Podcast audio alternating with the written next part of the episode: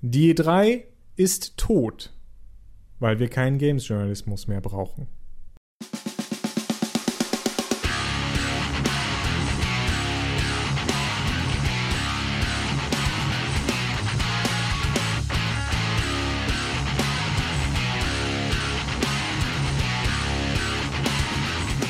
Und damit hallo zum optimistischsten Games Podcast, den wir nicht mehr brauchen, wie ich gerade feststelle in Deutschland und der ganzen Welt.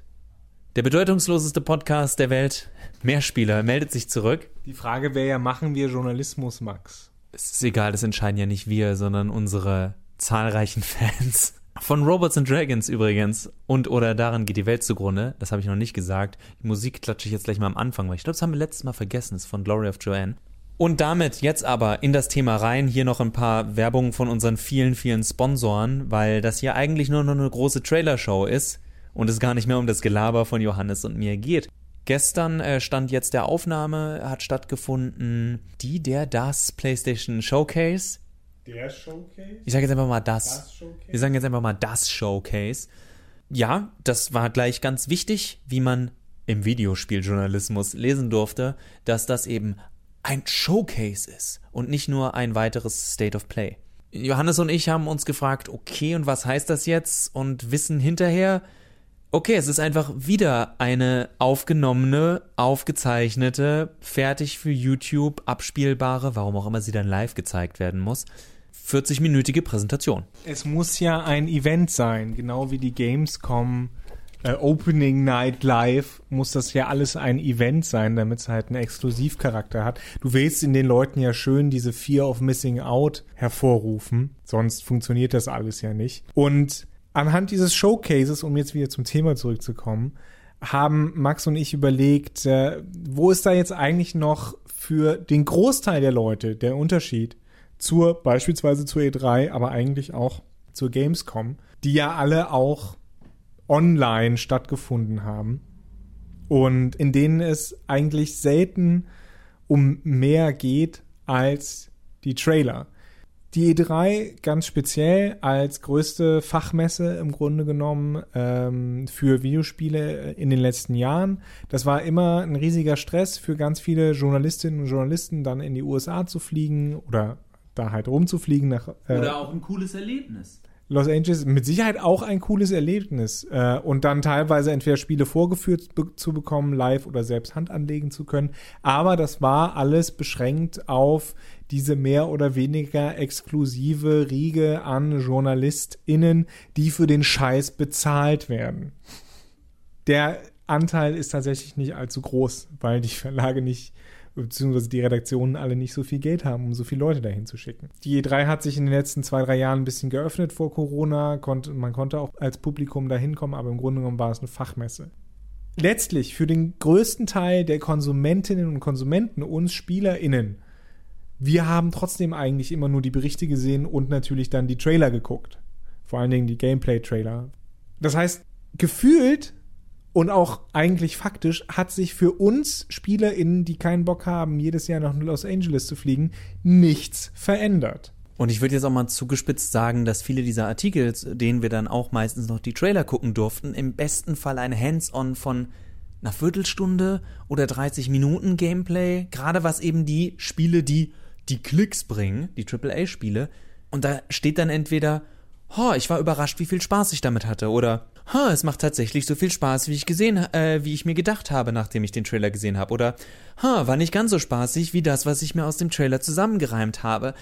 Und da sitze ich halt als Leser und denk mir, cool, aber irgendwie, Moment mal, du sagst mir jetzt auch nicht wirklich was, was ich mir nicht selbst hätte zusammenreimen können, einfach nur mit einem Trailer und vielleicht einem gut gemachten, egal ob's geheuchelt ist oder nicht, einen gut gemachten Developer Diary oder dergleichen, wo man dann da Leute sitzen hat, die sagen, hier haben wir mal eine kleine Session, hier, hier seht ihr ungefähr, wie man den steuert und d, Der Unterschied ist halt wirklich gleich null. Und dann kommt jetzt so ein PlayStation Showcase und sagt mir auch oder zeigt mir die Sachen, die ich heutzutage im Internetzeitalter alle von alleine selbst sehen kann, die ich mir zusammensuchen kann. Es erinnert mich an das Internet war jetzt überfl überflutet von einigen Kanälen. Oh, wir haben euch schon mal diese ganzen Snippets, die kommen auf der Matrix Resurrections Seite zusammengeschnitten, damit ihr nicht mehr auf die Seite gehen müsst, um selbst zu klicken und rauszufinden, weil nur Vollidioten finden Sachen noch selbst raus. Lasst, wir alle sollten gespoilert werden. Und das sage ich als jemand, dem Spoiler völlig egal sind.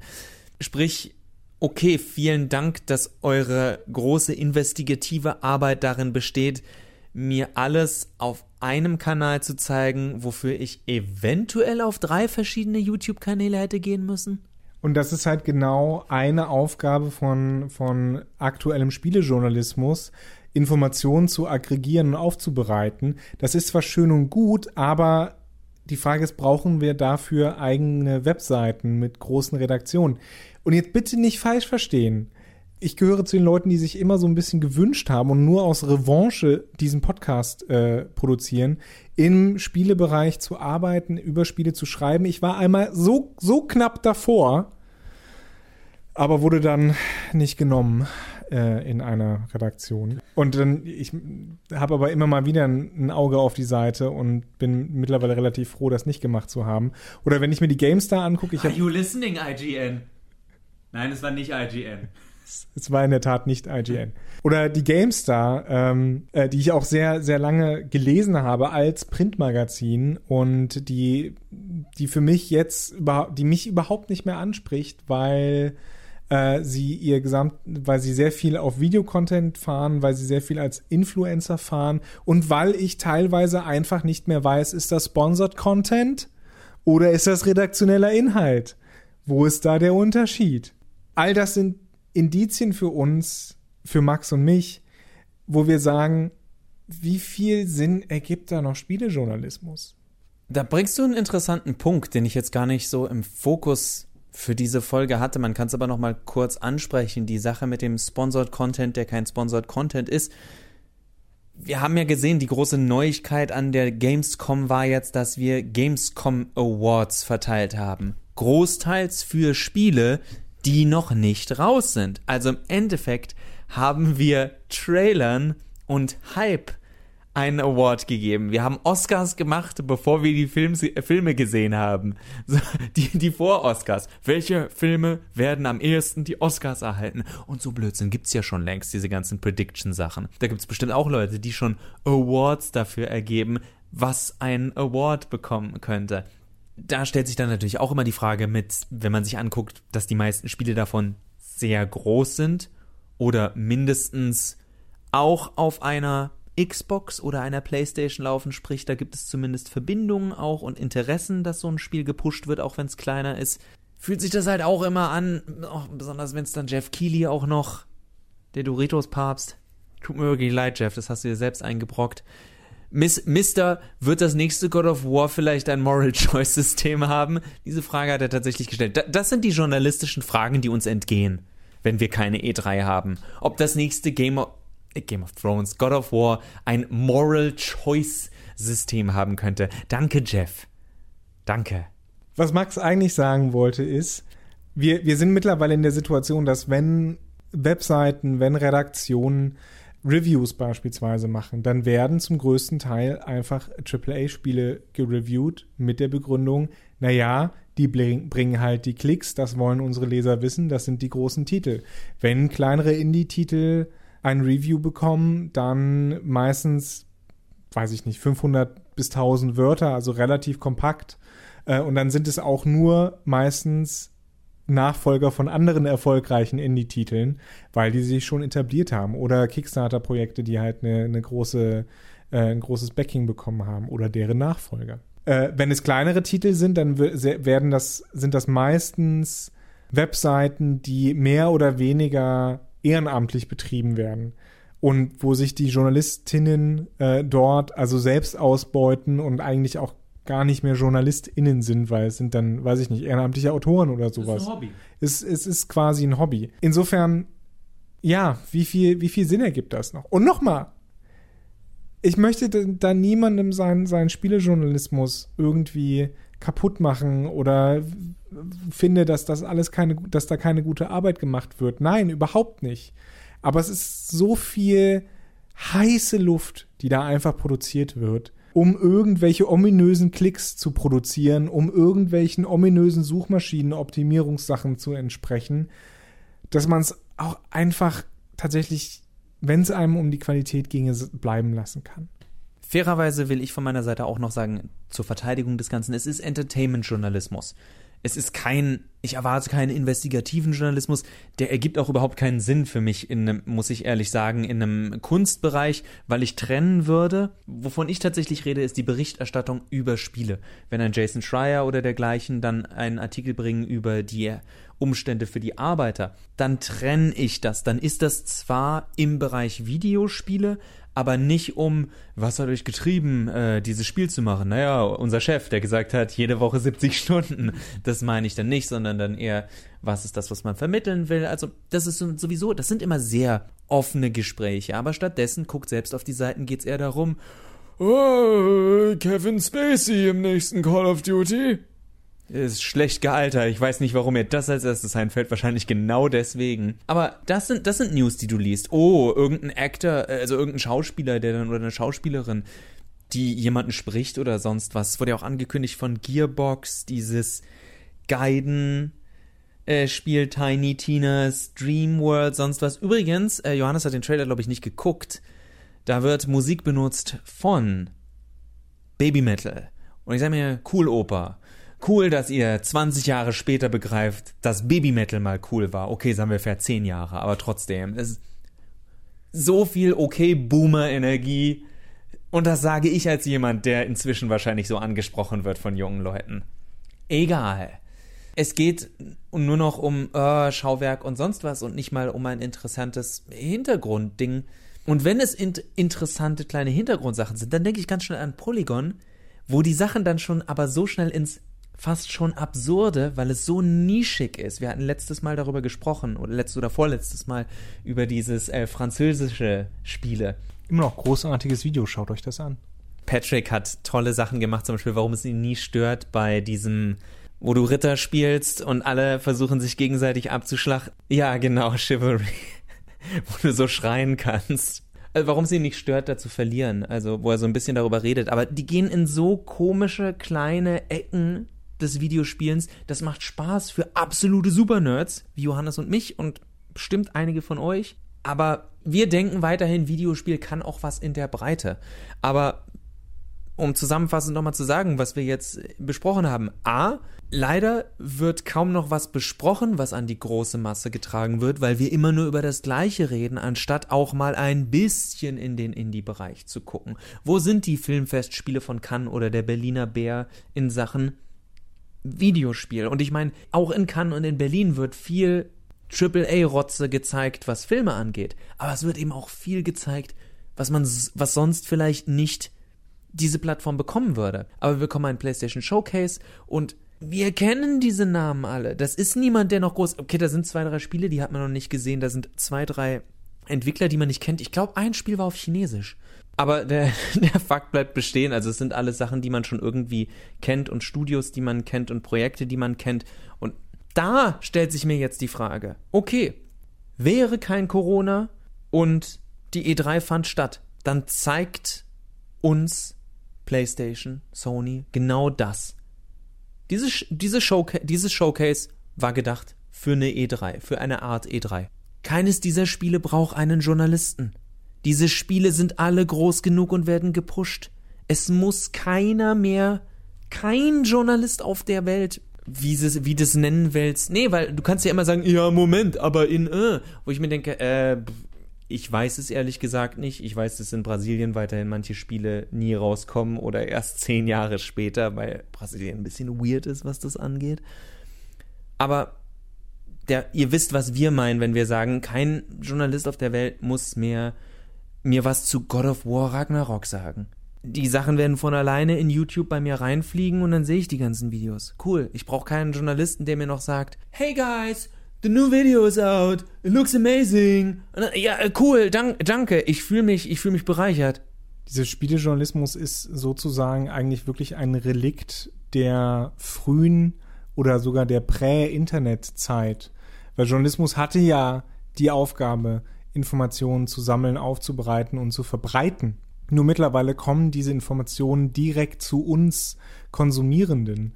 Und der Journalismus ist da für viele oder Spielejournalismus, aber es ist auch letztlich mehr oder weniger mittlerweile ist es ja auch der Journalismus generell, ist da letztlich nur ein Mittelmensch, der versucht irgendwie damit Geld zu machen. Und das ist nicht verwerflich, aber die Frage ist, war oftmals, warum sollen wir diese Leute noch bezahlen? Was haben wir davon?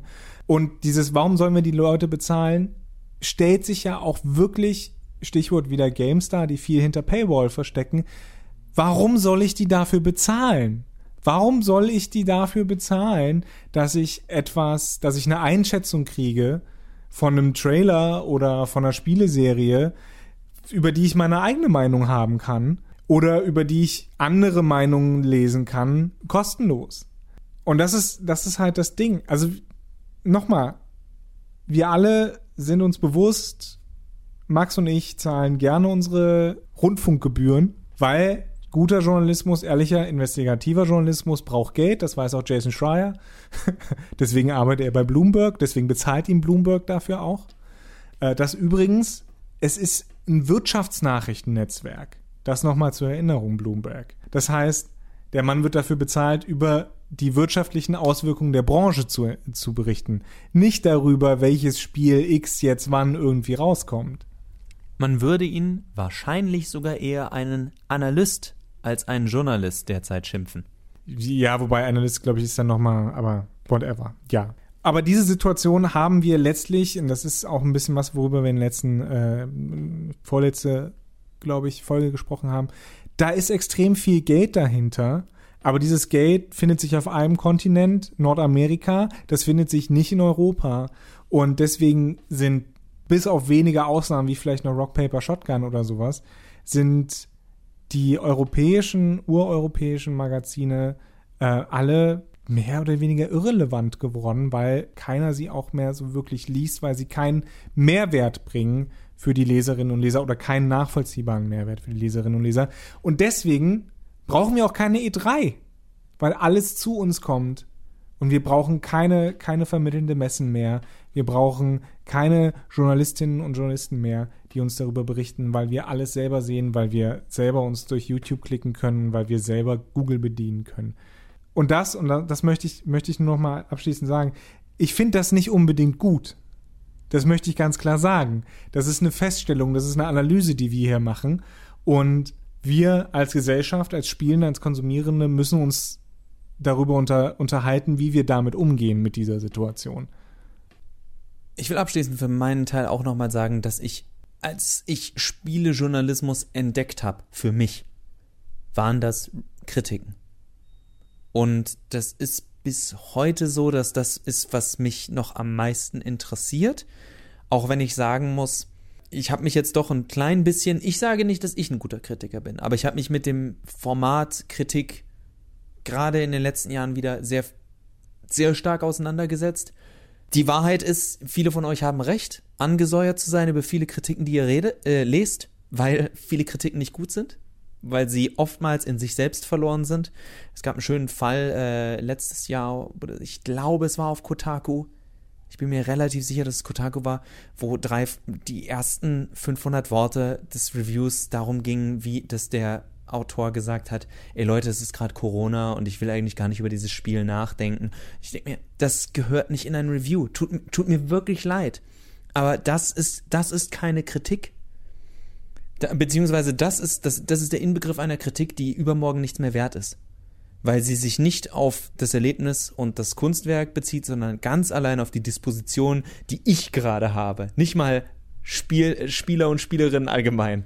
Jetzt bist du ganz, ganz hart am objektive Kritiken.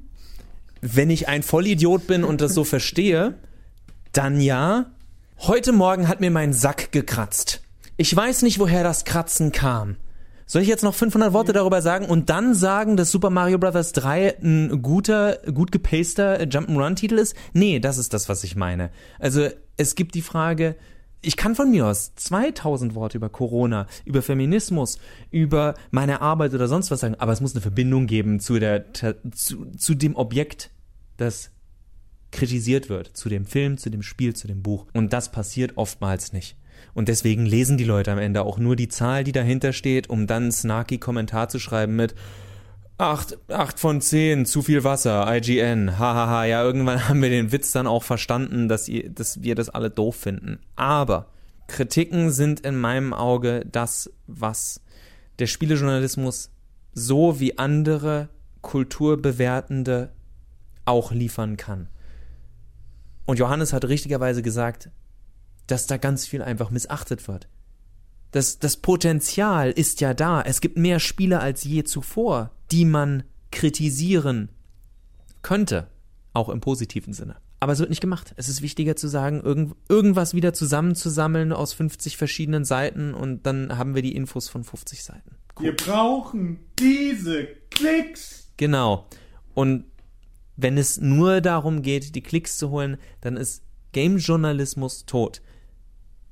Games als interessantes, was die Leute einfach mal anklicken, auch wenn sie hinterher immer noch nicht mehr wissen, das gibt's. Aber wenn wir das anfangen, Journalismus zu nennen, dann ist es halt wirklich überflüssig. Und dann können wir das gerne ab nächster Woche probieren und Johannes und ich werden einfach so runterzählen, was für Trailer rausgekommen sind innerhalb der letzten sieben Tage und sagen dann, äh, wenn ihr das hier gut findet, liked uns, abonniert uns und kauft unser Merch.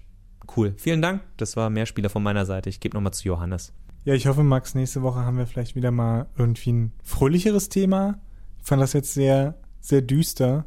Aber es kann auch daran liegen, dass die Sonne gerade untergeht. Wie dem auch sei, bis nächste Woche. Auf Wiederhören. Reden einfach über Trailer und bewerten sie. Tschüss.